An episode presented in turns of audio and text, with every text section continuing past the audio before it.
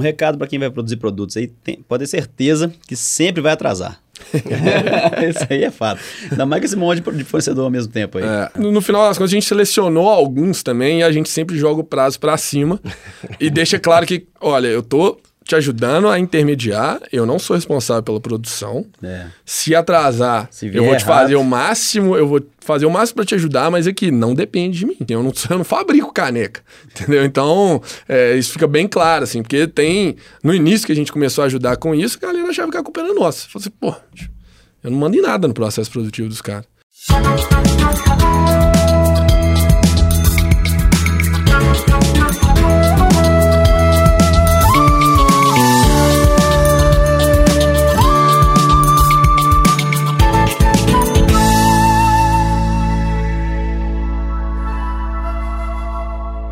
Fala, seus trenzinhos, estão bom? Estamos aqui para mais um episódio do Gerais Podcast. Podcast patrocinado e realizado pela Bem Dizer, marca que eu e o Leonardo somos sócios. Identidade mineira, aqui a gente bate papo com mineiros que a gente acha que são foda, tem história bacana. E vamos para mais um papo, né, Léo? E esse é dos bons também, cara. Demais a conta. Empreendedorismo, nossa pegada, né? Ah, eu, eu sou suspeito, a gente é suspeito pra falar, né? Somos, somos.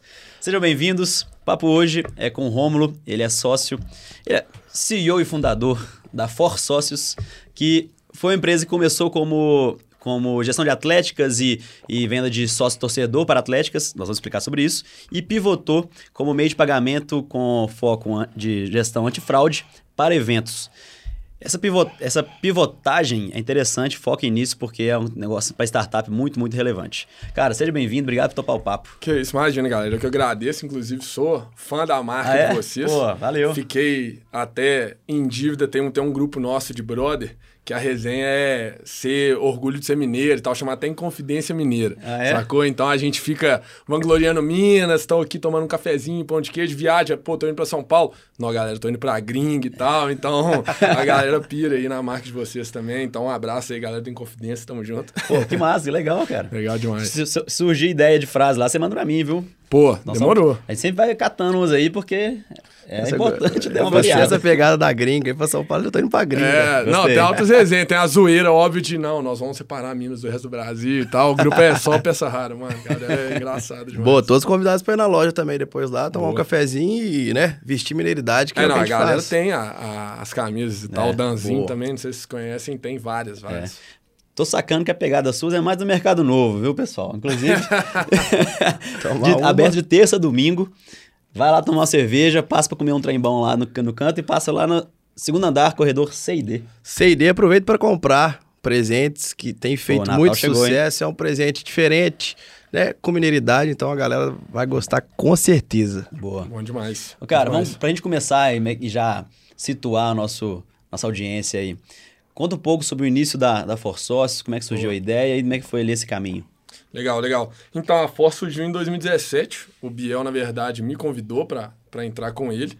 Eu tava num, num aplicativo antes, então ele sabia que eu já tava nesse meio de, de startups, tecnologia e tal. Tava no aplicativo, você tinha criado um aplicativo? É, eu tinha entrado de sócio em um outro aplicativo. É, quando eu larguei o direito ali, me convidaram para fazer parte dessa sociedade. Era uma startup de mobilidade.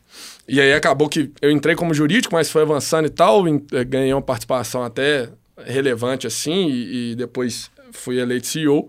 E esse aplicativo, só para dar uma resumida, era um Uber de graça que a gente fazia parceria com bares, restaurantes, boates. Puta e aí eles que pagavam para você ir. Legal, Sacou? hein? É boa, velho. Legal, hein? E isso é isso meio rola em São um- Paulo, com, com táxi. É, eles no- fazem é, com as Bahamas. cooperativas e tal. Sabia, né? Isso aí é só meu mundo executivo que ensinou. Só mercado financeiro Mercado ali, financeiro. Faria Lime. É, mas assim, foi, foi legal pra caramba, velho, porque era meio que um custo de aquisição de cliente dos caras. E aí a gente chegou a ter uns 60 clientes em BH, tipo Woods, é, Circuito do Rock, Porcão, Almanac, tinha uma galera boa, assim. É, acabou que não deu certo. Pô, mas é, massa. Não, aprendizado pra caramba, assim. Acho que vários das, dos erros que a gente cometeu também foi bom pra não cometer de novo ali, né? E aí o- eu ainda tava né, nesse aplicativo, ele ainda tava rodando, isso em 2000 e, e- final de 2016, 2017, e o Biel me convidou, cara, tô com uma ideia aqui, é, ele estava trabalhando no Escol Facul, desse braço da Ambev ali, focado em, em universidades, e estava o dia inteiro em contato com, com atléticas, com DAs, né? Fazendo evento assim. A escola apoiava esses eventos, dava desconto em cerveja, ajudava na logística. E ele me procurou para falar, cara, tô vendo que todo mundo tem dificuldade de gerar receita é, recorrente e ter um planejamento ali de caixa para a entidade deles. E tava pensando num programa de sócios, velho. A gente queria fazer isso na nossa Atlética, lá na, na época de faculdade a gente era da, da Atlética da Milton Campos. Acabou que correria, não botamos para frente e ele falou, cara, eu acho que com, com sua experiência ali do, da, dessa parte de tecnologia e eu conhecendo bem várias entidades, pelo menos aqui em Minas, porque é o que eu faço o dia inteiro com o Escola Facu, acho que dá pra gente editar algo. E aí, validamos a, a parada, assim, uma coisa que eu respondi para ele foi, cara, acho legal, mas assim, vamos botar para rodar, não é a gente que tem que achar massa essa ideia, é ter realmente alguém comprando e alguém vendendo, vamos dizer assim. Legal, a gente e fala aí... aqui que no momento um que você lançou a marca, a marca deixa de ser sua, ela é do mercado. Né? Uhum. Acho que é bem nisso aí. É, e, e é muito do que eu, eu, peguei, assim, na época no, no Pick Me Up, né, nesse aplicativo. Tipo, cara, todo mundo achava sensacional, mas a gente foi conseguir chegar no modelo de negócio sustentável mesmo só no finalzinho ali. Então, é, antes de você ter alguma coisa, você tem que validar. Né? E foi, foi meio que a gente fez, assim, a gente começou pensando em, em qual tipo de receita a gente poderia gerar para as atléticas mesmo, que seria é, sem risco, né? Igual um programa de sócio-torcedor para um clube de futebol, a melhor receita que eles têm. Você não tem um custo ali é, com, sei lá, estádio, alguma coisa assim. Mesma coisa para essas entidades. Se você faz produto ou evento, você tem o risco de lá, choveu no dia e tal, aqui tá chovendo pra caramba esses dias, né? Pô, vai dar menos gente no seu evento, você pode tomar preju. Produto você pode morrer com estoque ali, se você fizer a compra mais do que você consegue vender. Daí o sócio-torcedor é só dinheiro a mais ali, né? Facilita o planejamento e tudo mais. Peraí, então, deve ter captado o microfone aqui, porque caiu um Trovãozão. trovão aqui, falando de chuva. Só falar, chuva. Eu acho que caiu foi um prédio. Mas aí a gente começou com esse programa de sócio-torcedor e procuramos algumas atléticas aqui que a gente já tinha contato, muito do direito também, porque era, era o que a gente fazia, né? A parte de jogos jurídicos, a gente tinha muito contato e tal. E sem ter programa nenhum, site nenhum, a gente comprou uma maquininha fechamos uma parceria com as atletas e falou, cara, você tem interesse da gente facilitar a venda aí de sócio para vocês? Aí eles falaram, pô, legal, a gente fechou alguns parceiros na cidade mesmo, tipo, ah, Subway, é, algumas lojas perto das faculdades e tal, para oferecer um desconto. E aí fomos com a maquininha no intervalo das faculdades vender isso. Então, é, foi a forma de validar se as atléticas tinham interesse, se parceiros de clube de benefícios tinham interesse nesse público e se os alunos de fato iam comprar para ter desconto não só no clube de benefícios, mas nas caloradas, nos jogos universitários, em produtos das atléticas. Então, começou com uma semestralidade ou uma anuidade, que aí o aluno pagava, tipo, investindo na atlética dele, né? E em troca ele tinha benefícios ali dentro do, do que a atlética fazia e num clube de benefícios fora. É, isso deu uma crescida boa, assim, a gente chegou a estar presente em 24 estados, Argentina e Paraguai. Que, que então, é isso aí? deu para dar uma expandida legal, assim. Galera que não passa em medicina vai, vai para fora Ah, fazer, então começou essa verdade. cultura de atlética lá fora também. é, Brasileiro exportando cultura. é, bizarro. No Paraguai mesmo, cara, tá, a gente falou. A Atlética procurou a gente, na verdade, indicando, é, veio via indicação de uma cliente nossa. E a gente, cara, mas nós não temos site espanhol, nós não processamos pagamento fora do Brasil. Eles, não, aqui é todo mundo brasileiro, todo mundo usa real. Só vim. Falei, olha, só vim? Não, então bora, né? É. Até aproveitando o gancho, uma pausinha pra galera que não sabe o que é Atlética, Boa. uma breve explicação, acho que vai ser legal pra contextualizar. Legal. É, Até porque o mercado cresceu recente, assim, né? É, a Atlética é uma associação sem fins lucrativos. Elas são organizadas pelos próprios alunos.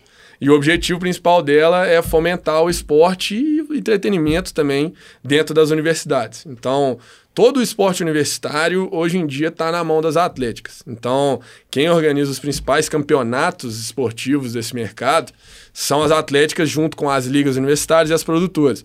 Então, você pega um Jogos Jurídicos Mineiros, um Engenharias, um Intermédio que tem no Brasil todo. Geralmente são as atléticas que montam uma liga, elas contratam uma produtora que faz esse evento, igual esse último feriado, né, de novembro aqui, dia 15. É o feriado que mais tem jogos universitários no Brasil. Então você tem o Tusca, que é o maior do Brasil, 30 mil pessoas por dia. É, os caras são tão bruto que acho que em 2019 eles eles ganharam o terceiro melhor palco do Brasil, concorrendo com Lola, Rock in Rio Que e tudo. isso. Então é um evento gigantesco. Melhor no caso, esteticamente, né? É, tipo, a estrutura do palco. Entendi. Caramba. É. Então, e são duas atletas que organizam, sacou? Oh. Elas contratam, são três produtoras, eu acho que, que tem que fazer, porque uma pega o esportivo, a outra pega à tarde, a outra a folia à noite. É, então, são eventos muito grandes, assim, são as atletas que organizam e elas pegam o dia a dia também ali. Então, pô, eu preciso me preparar para os jogos jurídicos, os treinos, a atlética que paga o treinador, que vê é, qual que é o custo disso, como que ela vai custear isso e tal. Então, toda essa organização esportiva tá, tá na mão dessa galera hoje em dia, assim. E quando eu tava na faculdade, 2011, 2012, que a gente entrou pra Atlética, era muito concentrado em Direito e Medicina. É, Você falava, pô, tô numa Atlética e tal, ninguém nem sabia o que que era. É. né? Hoje que- em dia todos os cursos têm, né? Inclusive, é uma, uma inveja que eu tinha, cara. Eu também. Porque tinha, depois, na minha época, começou a ter umas engenharias da Aham, vida já, né? aham. E eu fiz administração no Cefet. O Cefet é- sempre foi um pouco pequeno, né? Então demorou também as próprias engenharias terem a própria atlética, Sim. assim. E administração nunca teve. Talvez agora tenha, não sei. É, mas- hoje em dia tem. É. E aí eu via, eu morava com um amigo meu que fazia medicina, cara. Esse cara fazia, voltava do intermédio, uma semana, voltava, voltava de- até vermelho. É. E, e era uma coisa, tipo assim, é, é uma, uma, uma cultura universitária, né? Que muitas vezes você não consegue ver no dia a dia. Uhum. E ali você tá claramente, né? Pô, diversão, esporte, música, né? É, total. Principalmente medicina, assim, tem umas atléticas que têm 50, 60 anos de existência. É, e até em São Paulo é mais comum, assim. é, é, a PoliUSP lá, que é de engenharia, eles são bem antigos. Então, quando você fala com alguém ali que, que é de São Paulo, geralmente o pessoal conhece mais cursos ali. E lá é absurdo, cara. A Atlética tem equipe completa de rugby feminino, sacou? isso? De softball. Saca? Então é outro, é. outro universo, assim. Lá as atléticas são muito fortes. É, é, Direito Mackenzie mesmo era um cliente forte nosso.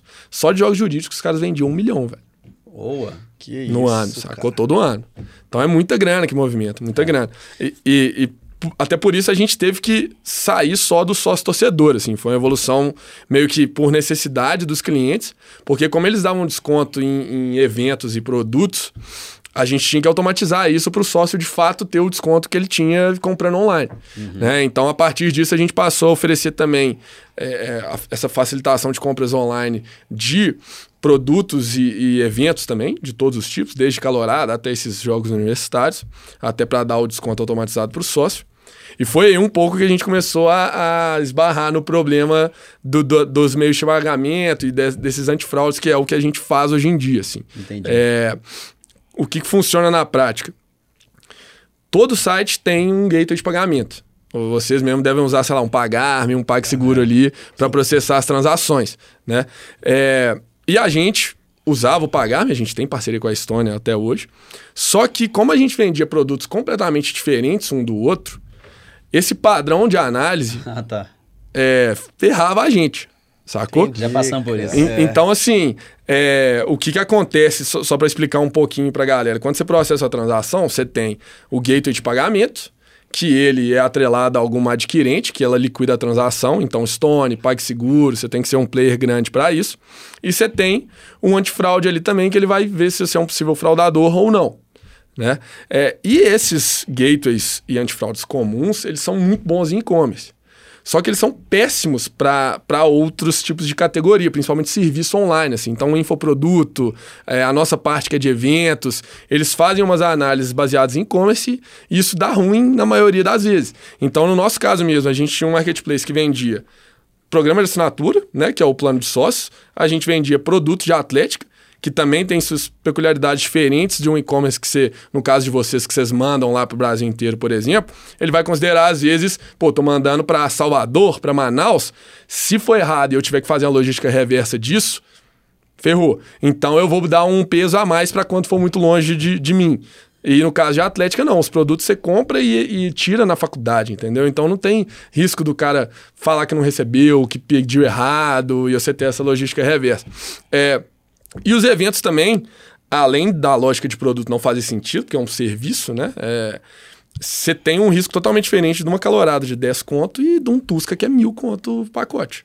né? Varia muito também Varia preços. demais. E, e, cara, no- nos gateways e antifraudes padrão, você tá no mesmo bolo. Então, é, a gente chegou uma época até a desligar o antifraude porque ele estava barrando muita pessoa à toa. E a gente, igual eu falei, a gente estava em 24 estados, às vezes nos estados mais longe de Belo Horizonte, porque o nosso CNPJ era aqui, ele barrava a galera sem motivo nenhum. É. E você não tem nenhum controle disso, né? É, só talvez explicando um, em miúdos assim, né? Como o antifraude vê o comportamento de consumo da pessoa, né? E se você. é, ele vai meio que seguir ali um caminho. Então, as pessoas que compram produtos da, da, da Bem Dizer, elas têm mais ou menos esse perfil de consumo, ticket média mais ou menos X. Exato. Se desvia, já acende a- o alerta lá. E aí, quanto mais, igual você falou, quanto mais elementos de desvio, maior a chance deles travarem, né? Perfeito. Se você tem produtos de, de, de, de 10 reais e de mil reais, aí o desvio é, é tempo todo, né? Exato. E aí, é, é- aí o antifraude está o tempo todo dando problema. Exatamente. Então, assim, a gente partiu para essa parte de meio de pagamento, muito porque a gente sofreu isso na pele. E aí, interessante, nós chegamos para o nosso principal concorrente na época, galera da Tiers, valeu. Tiers. É, Tiers, Tiers Ticket. E chegamos falando, galera, nós não queremos mais é, ser um marketplace, nós vamos focar nessa parte de meio de pagamento. Vamos unir esforços. Eu vou passar todos os meus clientes para vocês. Vocês migram para o nosso meio de pagamento. A gente testa isso junto para ir acertando o que, que tá bom, o que, que tá ruim. É, e a partir disso, a gente busca evoluir para resolver todos esses problemas que vocês têm também, porque a gente sabe que a gente passa por eles. Né? Então, isso foi em, em junho de, de 2021 que a gente lançou o meio de pagamento. Na época, a pandemia foi o caos também, né? Tivemos que. Seu cessou 100% das coisas. É, o, o nosso mercado, que é evento e aula presencial, foi o primeiro a parar e o último a voltar. É. né? Então passamos tempos negros aí. É, mas assim, em, em 2021, na verdade, 2020 a gente já tinha essa ideia de ir para essa parte de meio de pagamento, mas ficou meio que travado por conta da pandemia, então é, fizemos outras coisas para sobreviver mesmo, tipo, muito conteúdo online, fizemos o primeiro congresso online do mercado universitário para capacitar a galera, é, fizemos ativações com grandes marcas para gerar caixa mesmo de algum jeito para a gente conseguir sobreviver. E aí a gente lançou esse, esse gateway no ano passado, que ainda não tinha voltado os eventos.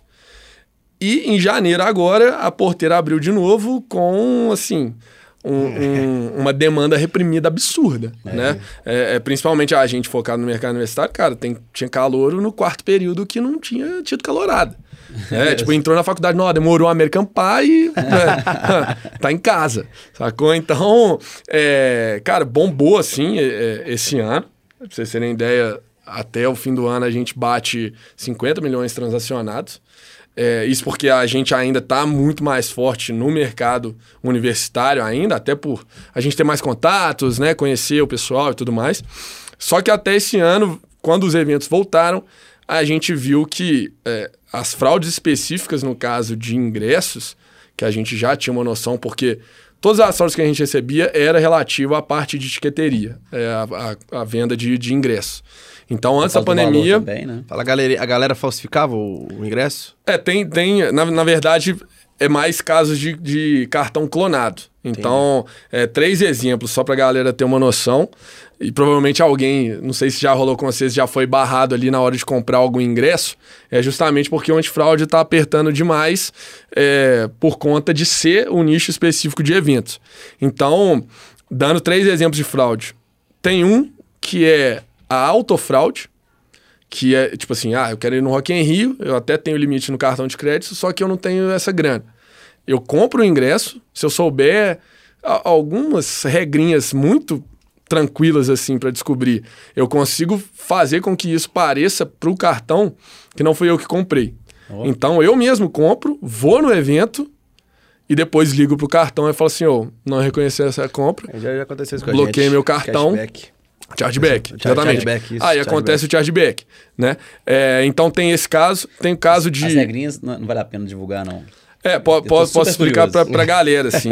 É, é, vou, vou contar os três casos, então, e aí a gente entra né, nesses miúdos da- das regrinhas que fazem parte do que a gente tá resolvendo também. Mas tem a autofraude, igual eu falei, tipo, a pessoa na safadeza ali mesmo, ela mesmo vai no evento e fala depois que não foi. É, e é difícil você, por ser serviço, é difícil você provar. Então, por isso que eu falei, ah, os, os antifraudes para e-commerce são bons, mas para serviço eles não funcionam muito. Porque a hora que dá o chargeback, você tem que comprovar que aquela pessoa utilizou o serviço. No caso da camisa, pô, você tem o SEDEX, você tem a comprovação de chegou pra pessoa, você tem várias provas ali pra você juntar no, no processo. No caso de eventos, não, você vai fuçar o Instagram da pessoa e ver se ela postou algum story lá, sacou? É então, é, fica foda.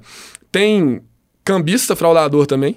O cara pega vários ingressos, é, vários cartões clonados, chega na porta do evento ali e vende pra galera mais barato. Como ele acabou de comprar um ingresso, dificilmente a pessoa vai ver ali na hora e conseguir bloquear o cartão dela muito rápido. Então ele pega e vende, sei lá, 60 ingressos ali na hora com os cartões clonados que ele deu. E aí depois as pessoas que tiveram cartão clonado de fato, né, que foram prejudicadas, ligam pro cartão e falam, cara, meu cartão foi clonado, bloqueei e tal, só que o cambista venda já, já já foi. vendeu, já botou dinheiro no, no, no bolso e já sumiu. É, e tem o mais absurdo, que esse a gente até descobriu recentemente, tem pessoas que criam um evento fantasma, pegam cartões clonados, antecipam o recebível com a etiqueteira e depois tudo dá chargeback, e eles somem, não tinha evento isso? nenhum. Entendeu? Que Produtora isso? fantasma. Pô. Então, assim, é, é bizarro, é, é um mundo realmente é, próprio, né? E até por isso que a gente resolveu focar nesse mercado de eventos. É, assim, é, já é um mercado gigantesco. A gente, nossos clientes já estavam começando a bombar. Então, quanto mais você tem visibilidade na sua etiqueteira, mais os fraudadores focam nela. Então, os nossos clientes começaram a vender muito e tomar muito chargeback também. E quando a gente foi ver, a solução que a gente estava bolando, ela adianta para qualquer etiqueteiro.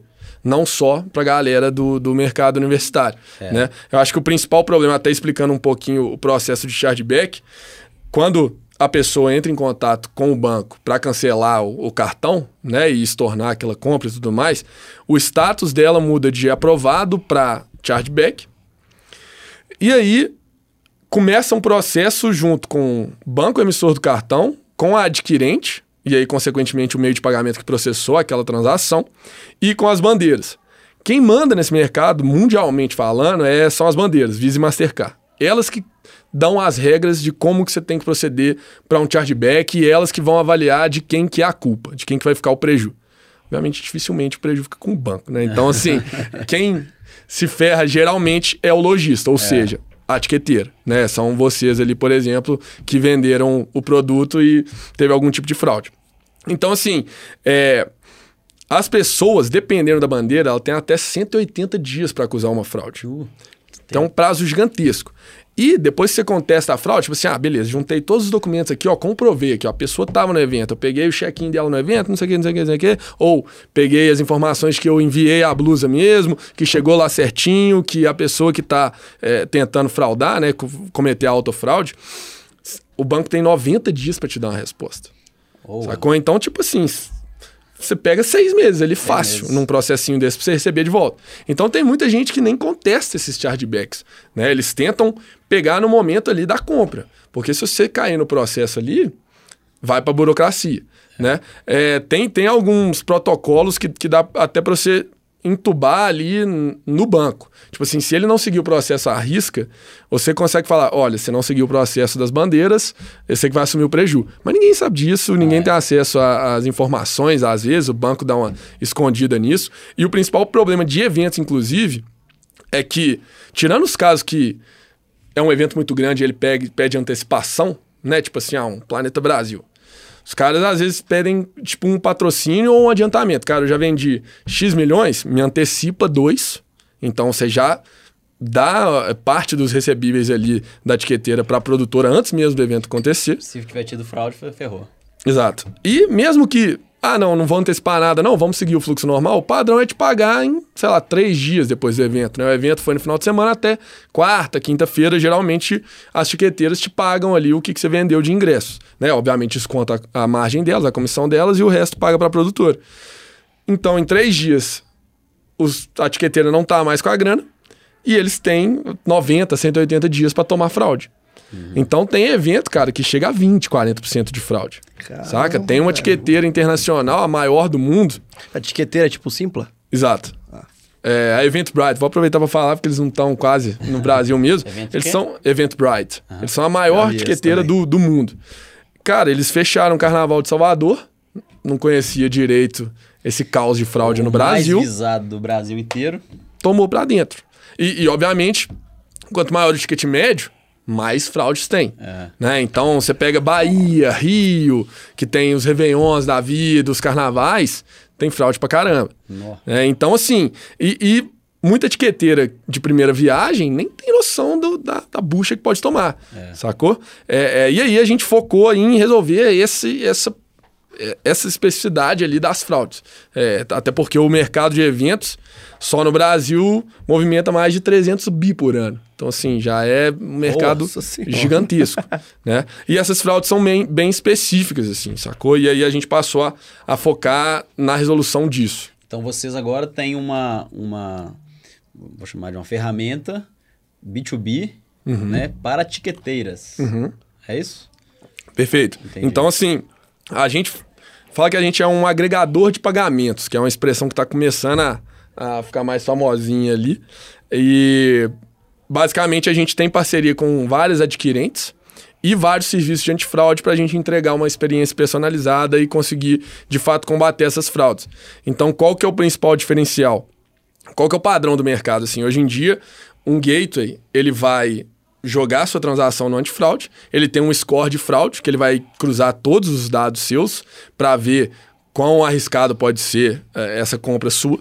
Então, isso é desde seu e-mail. Você usa esse e-mail em vários sites? Ou esse e-mail é, é do nada, você está usando um aleatório? Ele bate com seu CPF? Ele bate com sua localização, com IP, geralmente você compra no celular ou no desktop. Então ele cruza vários dados ali, Serasa e tudo mais, para ver se você é um possível fraudador ou não. E ali, a partir desse score, ele vai te barrar ou não. E aí, no caso de etiqueteiras, eles têm um- uma aptidão a risco menor, porque sabe que tem mais fraudes nesse mercado.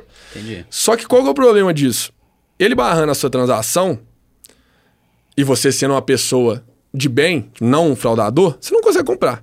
Isso é, É. péssimo para o cliente. Né? Então, o- o- qual que é a nossa missão? É, é melhorar a experiência de compra, barrando fraudadores, mas permitindo que as pessoas normais consigam comprar. Porque quando você reduz essa régua ali, você, beleza, tô diminuindo o índice de fraude, mas tô diminuindo também meu índice de aprovação e tô dando uma experiência péssima para alguém, tipo, que não tá fraudando nada e não consegue comprar o ingresso. A gente passa muito por isso. Vai é, várias vezes, né? Uma vez por semana praticamente. Chega alguém falando: ah, já tentei diversas vezes, diversos cartões, aí chama no WhatsApp do saque da loja, chama no Instagram e tenta resolver. E já, já liguei no banco, o banco fala que. Aí, as, as respostas são sempre meio, meio dúbias, assim, Aham. né? Ah, geralmente. A empresa faz isso, ah, não sei o quê, tente novamente, veja, é, entre em contato com a empresa. Segue o protocolo ali, né? É, em resposta contato pronta. Com, com o site, né? E o site não tem informação nenhuma, né? Total. Financeira, é uma informação sensível, né? Uhum. Então, a pessoa sim- simplesmente está dentro dessa, dessa linha de, de fraude, enfim. E-mail é novo, Uhum. é, nun- nunca compra em, pelo celular, compra só pelo desktop, tá mudando, né? Sei lá. E aí a gente não tem o que fazer. Exato. né? Fica à mercê ali do, É. do antifraude dar uma mudada sem nem você saber qual que é o critério daquilo. Pois é. Se você pensa assim, ah, um por semana, beleza, a gente entra em contato, garante que a pessoa existe mesmo e vai lá e re- reprocessa Uhum. sem fraude, sem antifraude, né? Mas não, não é impossível num mercado com 300 bilhões de Exato. faturamento. E o risco continua existindo, né? É. Assim, porque não A gente- tá a gente- ali. a gente- É, você não vai É, investigar se o cara é um fraudador ou não também. Sim. né? É, tipo assim, se você já, já reprocessou manualmente, se acontecer alguma coisa, beleza, Breno, É. vamos chorar junto aqui, mas... Exato.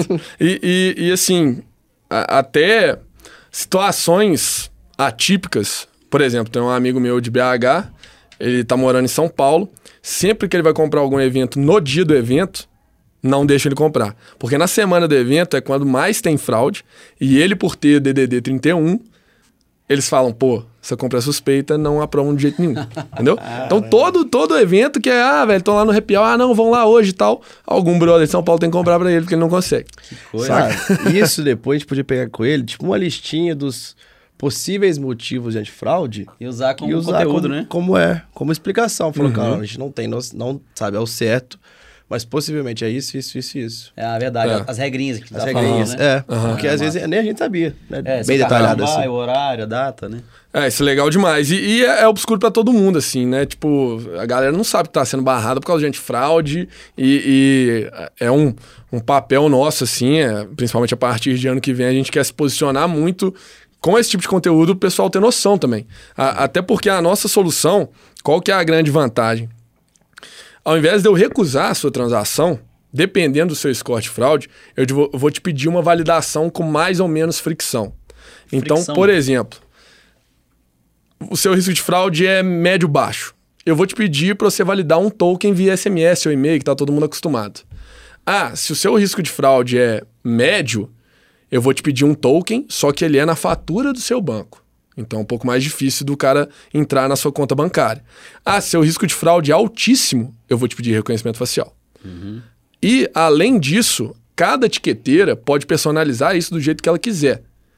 Ela pode ter ou não ter um reconhecimento assume, né? facial, porque você fala, pô, velho, vou pedir reconhecimento facial para o cara comprar uma camisa mais barata, vai, vou gerar muita fricção ali no processo, o cara vai desistir. Prefiro não. Ou eu quero para tal evento. E aí você pode escolher quais validações você vai querer, de acordo com aquele score de fraude, baixo ou alto. E você pode personalizar isso para cada evento.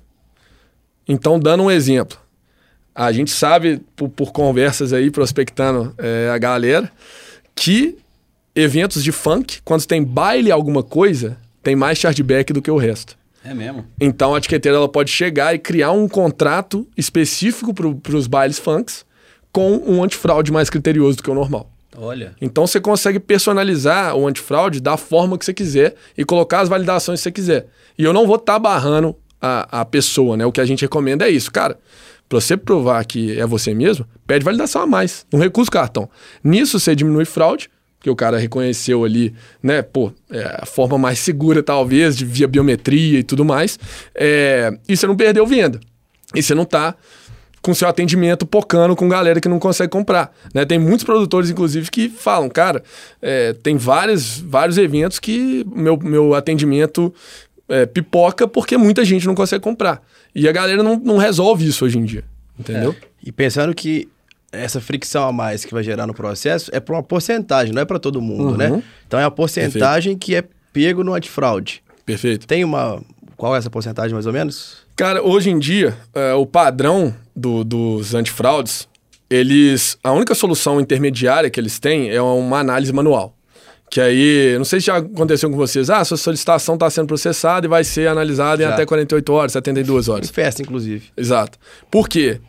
A etiqueta- o antifraude identificou como suspeito e levou para uma mesa de análise própria. E aí a mesa, tipo, tem pessoas mesmo que te fuçam, às vezes até te ligam para ver. Ah, não, é essa pessoa mesmo, vamos aprovar. Nossa.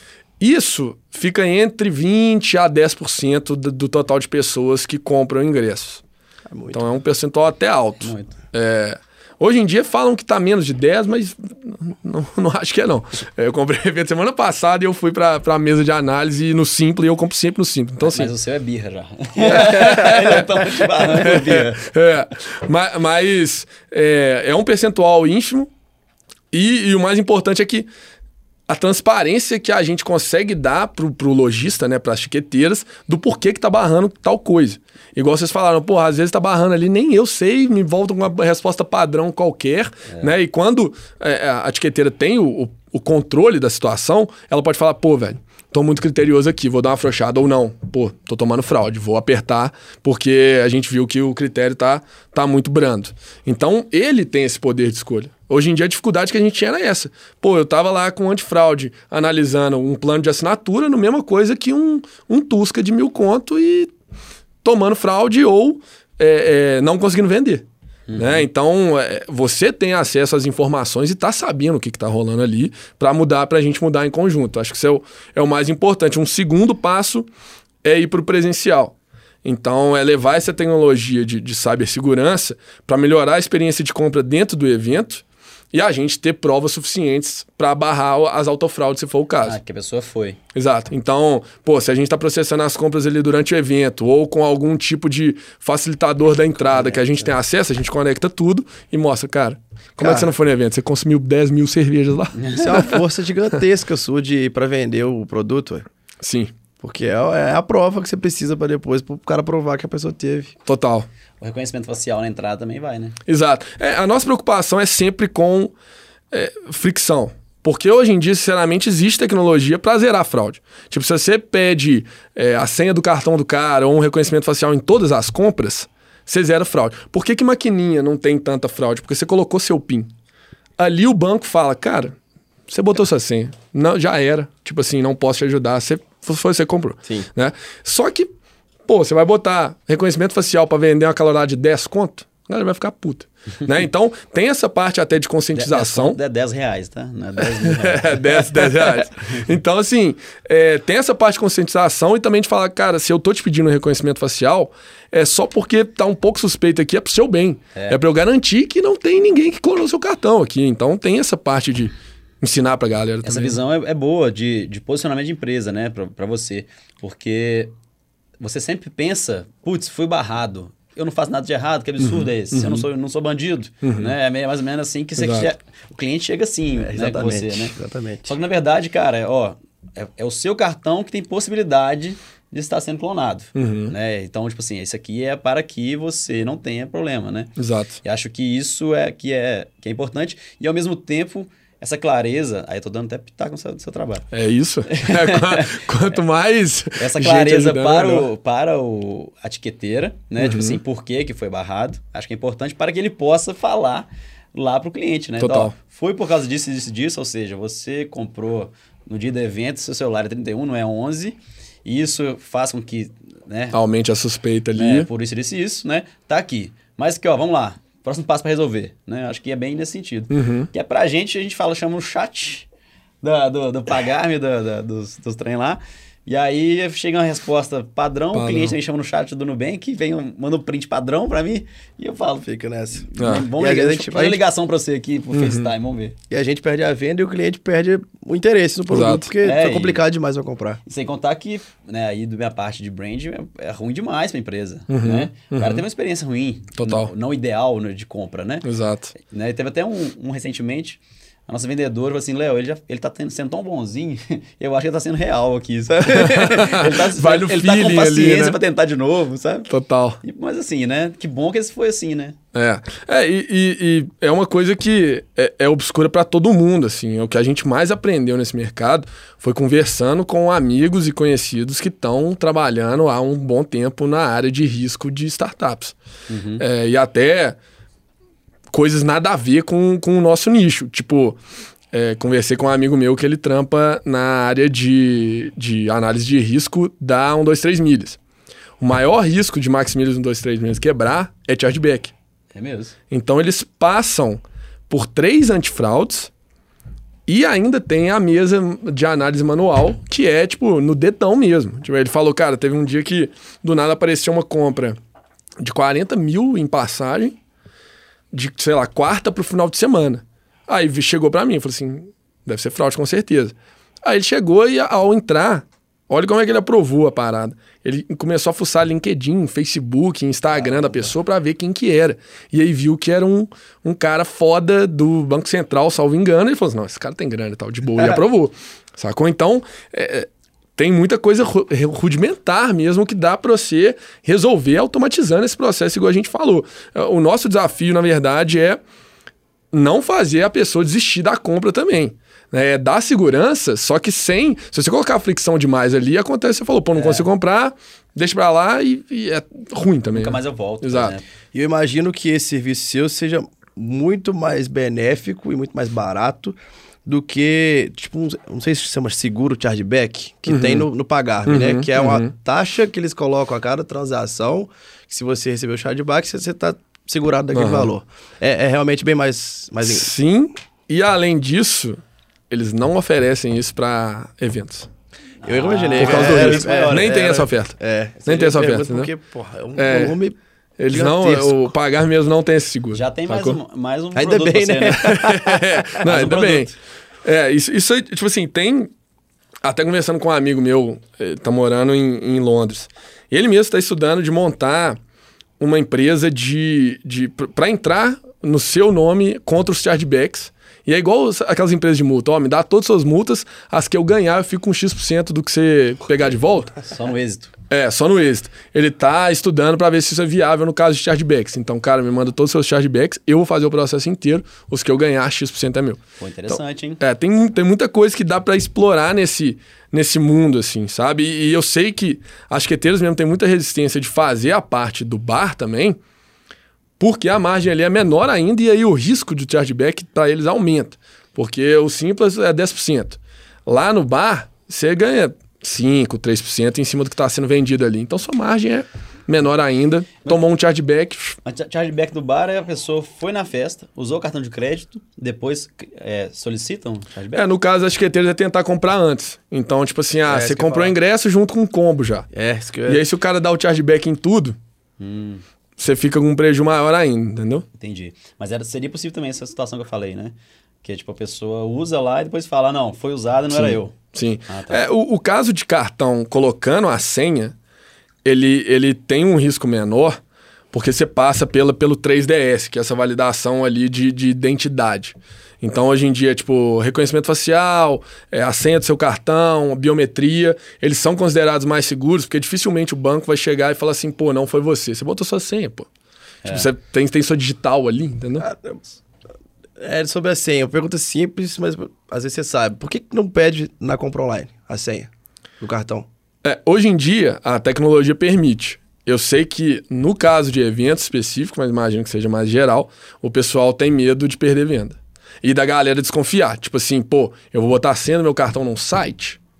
Suspeito. Entendi. Estão meio, tão meio fraudando. É porque já é um, já é um mecanismo de, da, da última ponta da- do risco da. É, da uma questão de- né? de cultura Aí, se você ali. coloca lá, a pessoa tem número de senha acabou. Mas ao mesmo tempo, se você, com as informações que você coloca lá, Dá também, né? ela do outro lugar. É, tipo, no, no caso da- de pedir a senha, por exemplo, é, eu acho que nem todos os bancos são habilitados, porque você tem que entrar no ambiente do banco para ele reconhecer.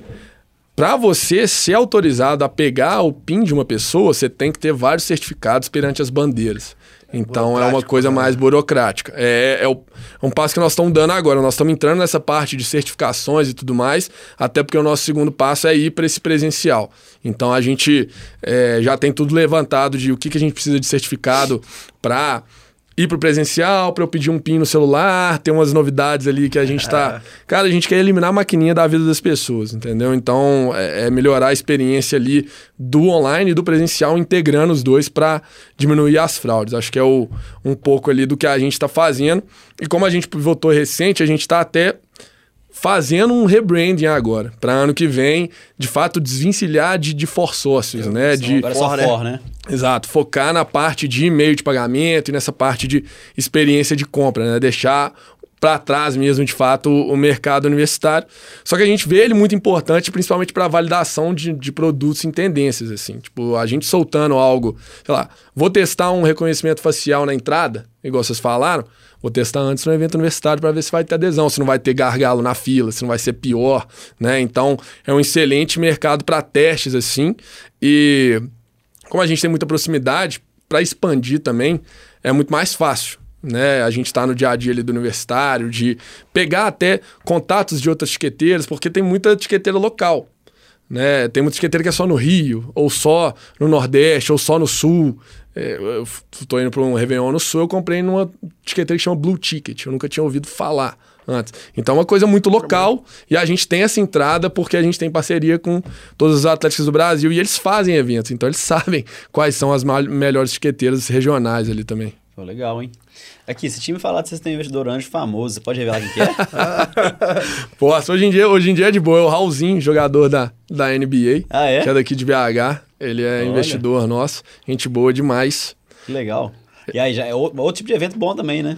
É, a- esporte. não, mas aí, bicho, aí é aquele cartelzão, é futebol é foda, né, Ah, bicho? É, tá. é muita, é muita amigo do rei ali, você tem que ter uns contatos e, sei lá, é, mas é qua- quase outro mundo ali. Né, assim, como no momento é, é foda, né? É. Mas tá num movimento de, de evolução, de profissionalização Uhum. que talvez já faça sentido, né? Sim. Até mesmo contra o cartelzão. Sim. já que não falamos Sim. de fraude.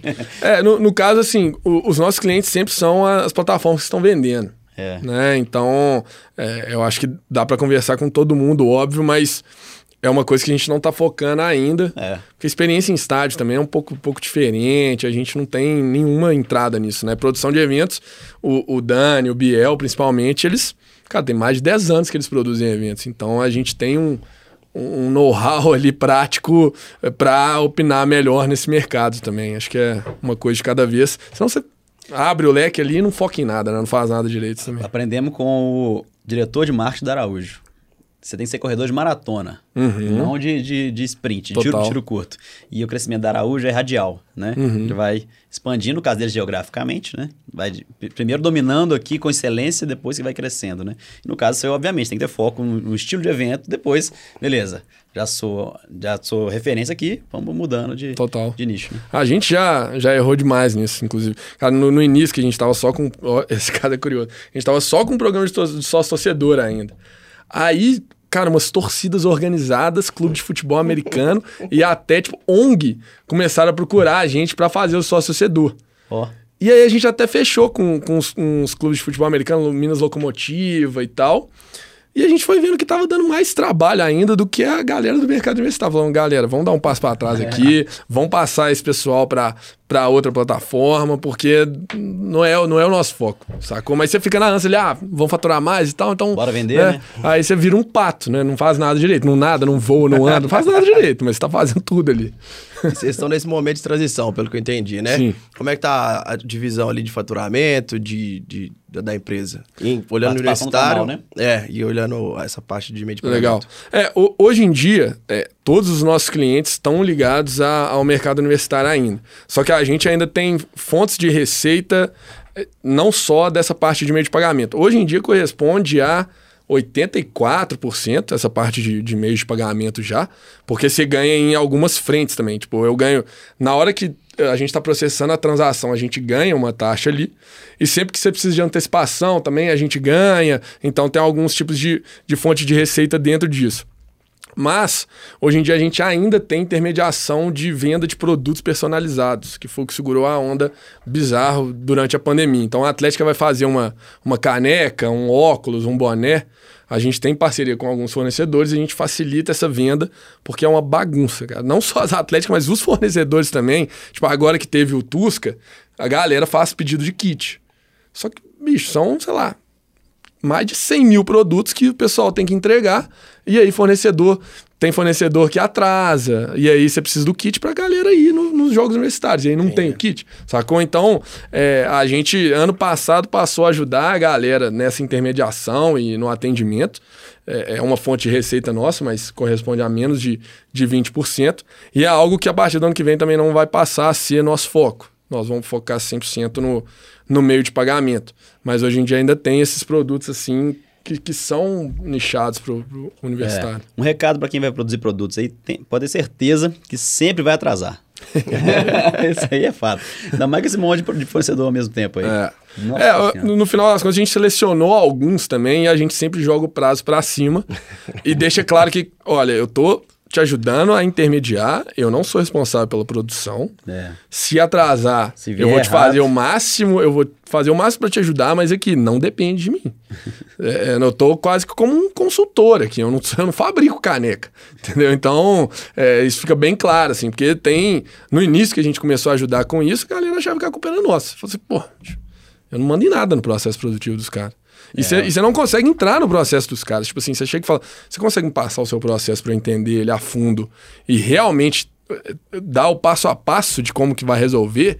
Os caras não conseguem, entendeu? É muita desorganização. Então, e esses caras vendem muito, velho. É impressionante, Imagino. impressionante.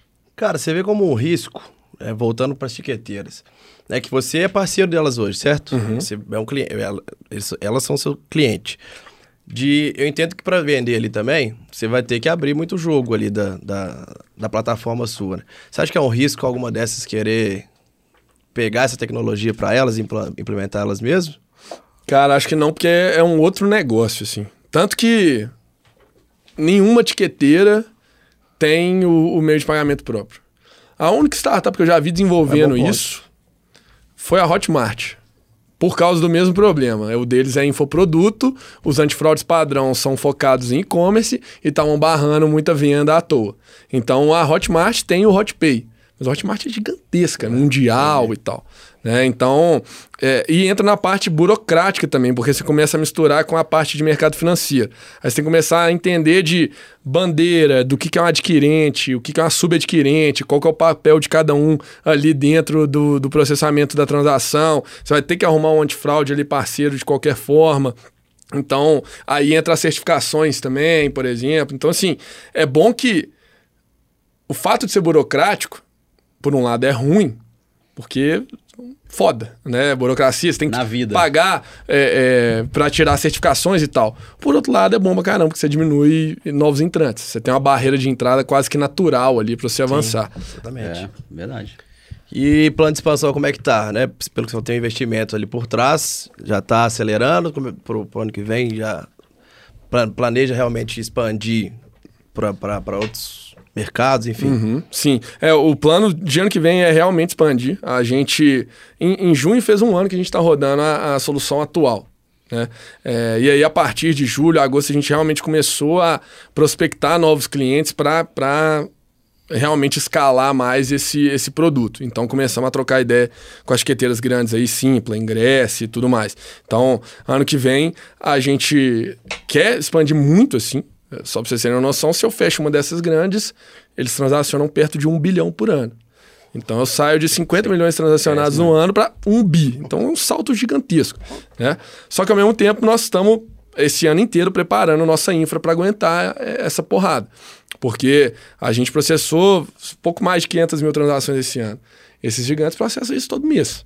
Você lançou um evento, você tem um pico de vendas, se o seu servidor não aguentar e cair, queimou o filme, tiro no pé, você não fecha mais com ninguém.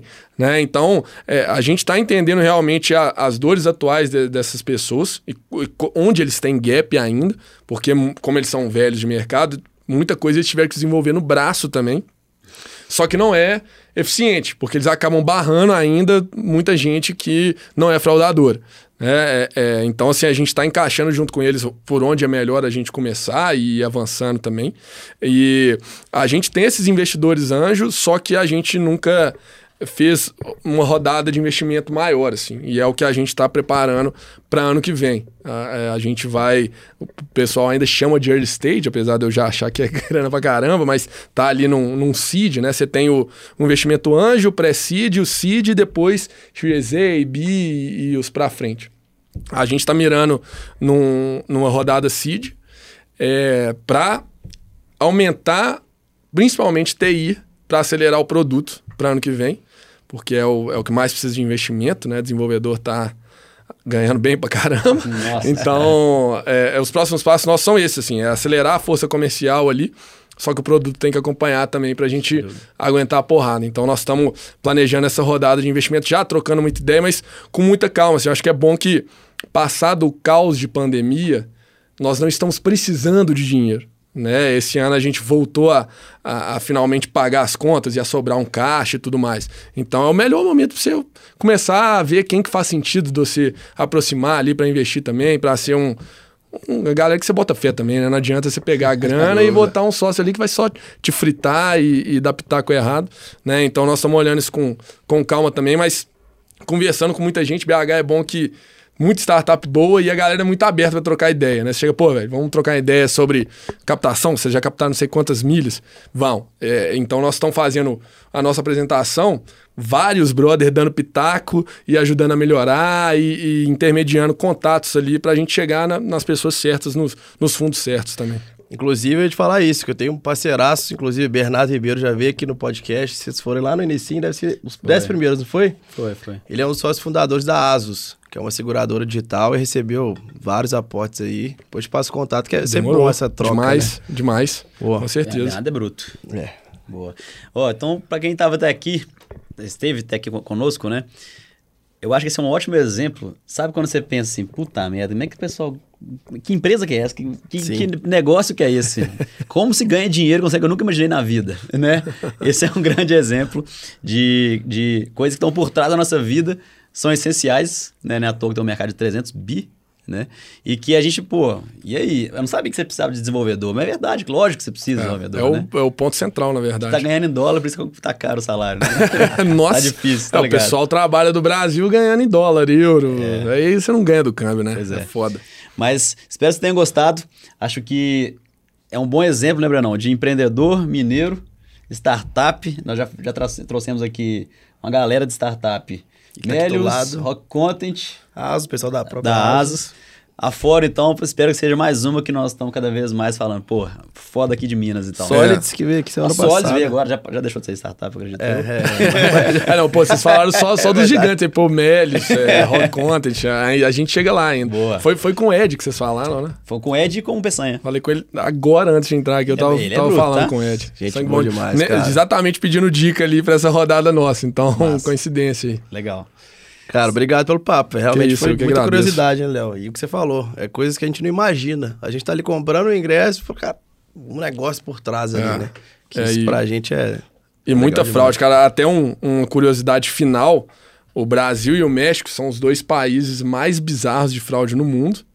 E com a pandemia isso só aumentou, né? Porque muita gente digitalizou. E aí, pô, idoso tá lá usando iFood pela primeira vez, bota os dados de cartão em um site ali qualquer. Então, começou a vazar muito mais cartão de crédito, né? Os fraudadores aumentaram.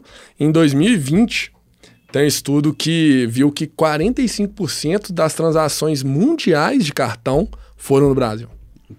Sacou? Então, assim, cara, brasileiro é criativo, pena que muitas vezes pra coisa ruim, né, bicho? É, é um dado que, que levanta seu negócio, mas pra gente, como brasileiro, pô, é foda, É. né, cara? Mas é, nossa missão é essa, cara. É, é melhorar a experiência de compra boa. e botar esses fraudadores pra correr, velho. Sacou? Vão. Ótimo. É, ué.